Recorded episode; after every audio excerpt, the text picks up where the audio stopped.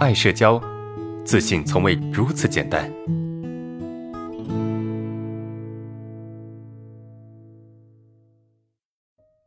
阿伦老师你好，我是一名在校研究生，今年二十四岁。我的困扰是脸红恐惧。记得从初中那会儿，我就已经有这样的现象了，但感觉当时并不严重，直到最近才了解，这原来是一种病症。一旦遇到陌生人跟我搭讪的时候，我就会不知不觉的脸红。其实当时心里也想着没什么，但是就是有点尴尬。有时遇到长时间没有见面的熟人，再一次见面，一开始的交流也会脸一热，虽然几分钟就恢复了，但场面还是很尴尬。我在想，是不是我自己太在意了，还是对自己的要求太高？我是一个性格内敛的男生，但并不是内向。因为我的朋友其实也挺多的，我也乐于结交朋友，异性朋友也不少。总体来说，性格比较沉稳，做事也比较认真。在学校也积极参加过社团、学生会的工作。我也想借此来克服内心的社交恐惧，但有时候脸红的毛病真的让人很尴尬，自己也觉得自己很没用。一个大男生这么害羞，实在不应该。平时上台讲话、演讲之类的，一上台就先脸红了。虽然过了会儿就好，但总是很紧张，说话也不利索。现在觉得自己最大的毛病就是这个问题了。我想，如果我能够克服掉脸红的话，肯定会对我的生活带来很大的帮助。您能帮忙给我一点意见吗？你好，首先你说你的问题是脸红恐惧，这个啊也称为赤面恐惧。对于赤面恐惧呢，有一套属于它的判定标准。但是啊，我看你说你从初中就有这个问题了，说明时间跨度之长，确实有可能是赤面恐惧。那关于具体的判断标准，我这边就不浪费篇幅了。如果你感兴趣，你可以直接去百度一下。赤面恐惧的特点是不分场合，随时随地都可能产生脸红的症状，症状会让你产生极度的尴尬和羞愧的感觉，你很容易看到别人出现尴尬的表情。而事后呢，你又会陷入到无穷无尽的回忆和纠结之中。这种回忆看似也是一种想解决问题的行为，但实际上却是让这个症状之火持续燃烧的原因。有的症状持续时间是一年，有的是十年、二十年，甚至三十年。所以，社交恐惧的威力可见一斑。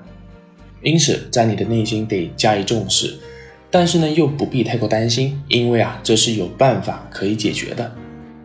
其次，关于赤面恐惧，最阻碍我们解决问题的其实是你的逃避。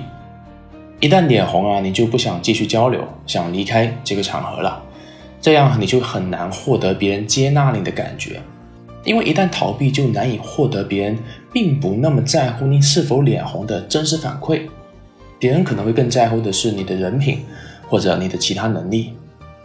你说你平时也乐于与人交往，积极参加各种组织活动，说明你有比较好的社交基础。你具备这一点，也说明你是一个比较勇敢的人，是行动力比较强的人。借助你的优势，让自己进一步突破吧。第三，你比较严重的一个问题啊，就是我们常常说的不知道怎么接纳的问题。虽然你可以用脱敏的方式强制让自己适应一个环境，你的行动力啊也还可以。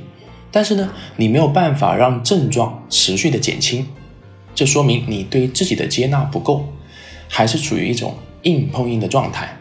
这种硬碰硬可以让你短时间处于一个比较好的状态，但是你想要真正的走出来的话，还是不够的。行动好比武功招式，接纳好比是内功，光有招式没有内功是不行的，光有内功没有招式也是不行的。那么我们该怎么接纳呢？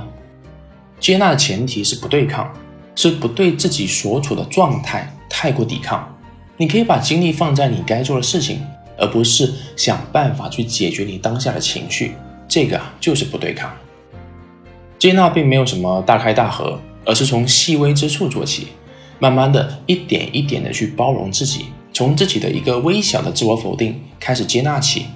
比如你今天从学校的实验室回去。忘记锁门了。面对这种事情啊，尽管是自己错了，但是啊，这也是人之常情。接纳自己是这样的，也接纳自己会有不好的情绪就可以了。一旦我们开始接纳自己，症状的根基就会慢慢的出现动摇，症状呢也就渐渐的减轻，甚至消失了。